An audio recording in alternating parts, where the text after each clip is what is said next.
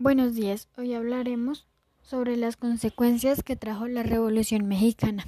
En este podcast podemos encontrar una pequeña introducción sobre la Revolución Mexicana y algunas consecuencias de esta como lo son el derrocamiento de la dictadura, la promulgación de una nueva constitución, las 3,4 millones de vidas afectadas, la libertad de culto y por último el restablecimiento de los derechos laborales. Para comenzar, haremos una pequeña introducción sobre la Revolución Mexicana. La Revolución Mexicana fue un conflicto armado que comenzó en México el 20 de noviembre de 1910 y termina en el año 1924. Esta tiene lugar en América Latina, que se caracteriza por varios movimientos socialistas, liberales, anarquistas, populistas y agrarios. Esta se hace con el fin de combatir las injusticias, establecer la democracia y beneficiar a las clases pobres.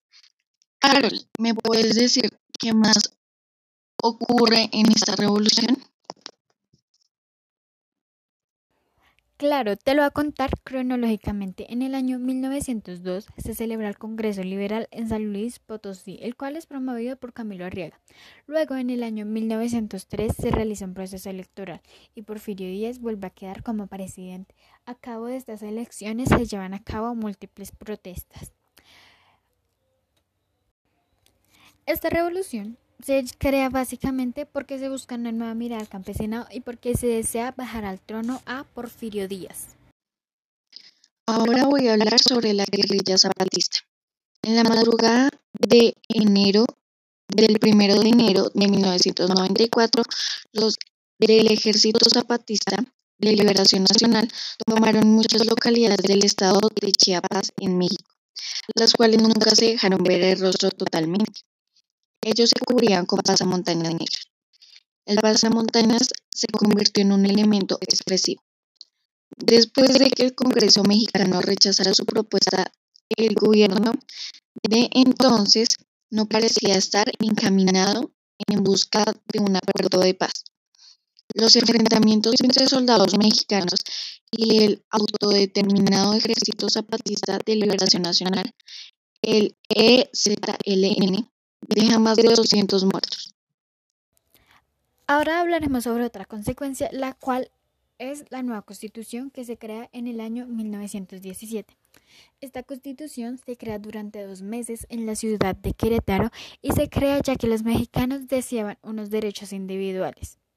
Samantha, ¿me podrías decir qué más sabes sobre la constitución de 1917?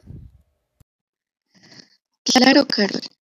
También podemos resaltar que con la nueva constitución se llevó a cabo muchas cosas, como la educación, que se convirtió en algo esencial, queda totalmente prohibido la esclavitud, y por último se crean dos cámaras de Congreso y de senadores. Bueno, hablaré sobre las vidas afectadas.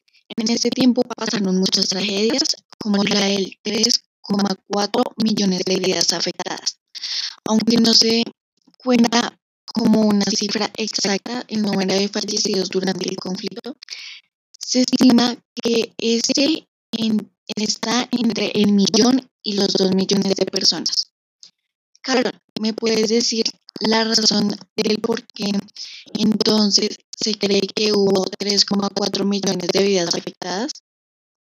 Con mucho gusto. Como ya dijo Samantha, en este periodo se piensa que hubo de 1 a 2 millones de personas afectadas, pero en este momento no estamos contando con una gripe que sucede, ya que en el año 1918 se creó una gripe española que acaba con muchas vidas. Se estima que más o menos la gripe mató de 1 a 2 millones de personas, entonces si sumamos las vidas afectadas por la gripe y por la revolución en general, podemos tomar una cifra de 3,4 millones de vidas afectadas. Bueno, a mí me parece importante resaltar sobre las vidas afectadas, ya que muchas familias perdieron a sus seres queridos o estuvieron en un conflicto que los dejó sin hogar o sin un sustento. Y esto sucede ya que la gripe española los afecta tanto económicamente como políticamente. Y la producción del país se agrava. Y como lo dijimos anteriormente, fueron 3,4 millones de familias afectadas. Gracias. Otra consecuencia que podemos notar sobre esta revolución es el derrocamiento de la dictadura. Y como el nombre lo indica, en esta revolución derrocaron al dictador Porforio Díaz. Esto hace que toda la familia y amigos se queden sin sus privilegios.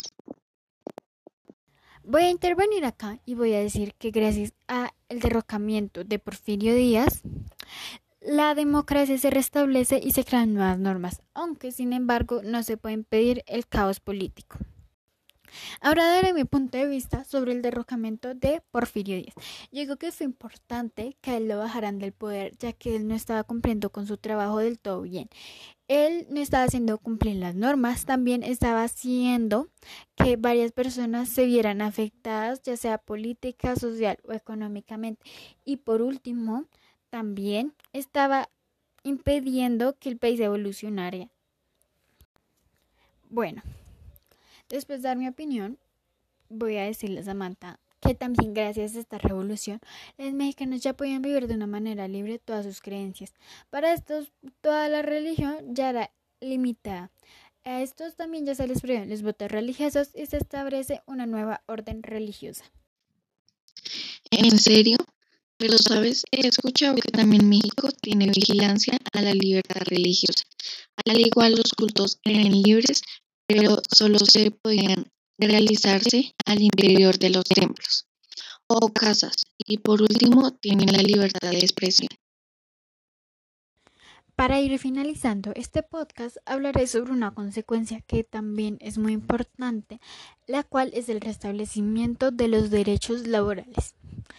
Cuando está ocurriendo la Revolución Mexicana, se consagra una libertad de trabajo. También se le dice a todos los trabajadores que habrá una protección laboral. También se les garantiza a estos que van a trabajar un máximo de 8 horas diarias y van a tener un día de descanso a la semana. Bueno, esto ha sido todo sobre las consecuencias de la Revolución Mexicana. Oye, me gustó mucho toda la información que me diste y aprendí cosas nuevas sobre la revolución. Oye, muchas gracias a ti también. Para finalizar, daré las gracias por haber escuchado este podcast.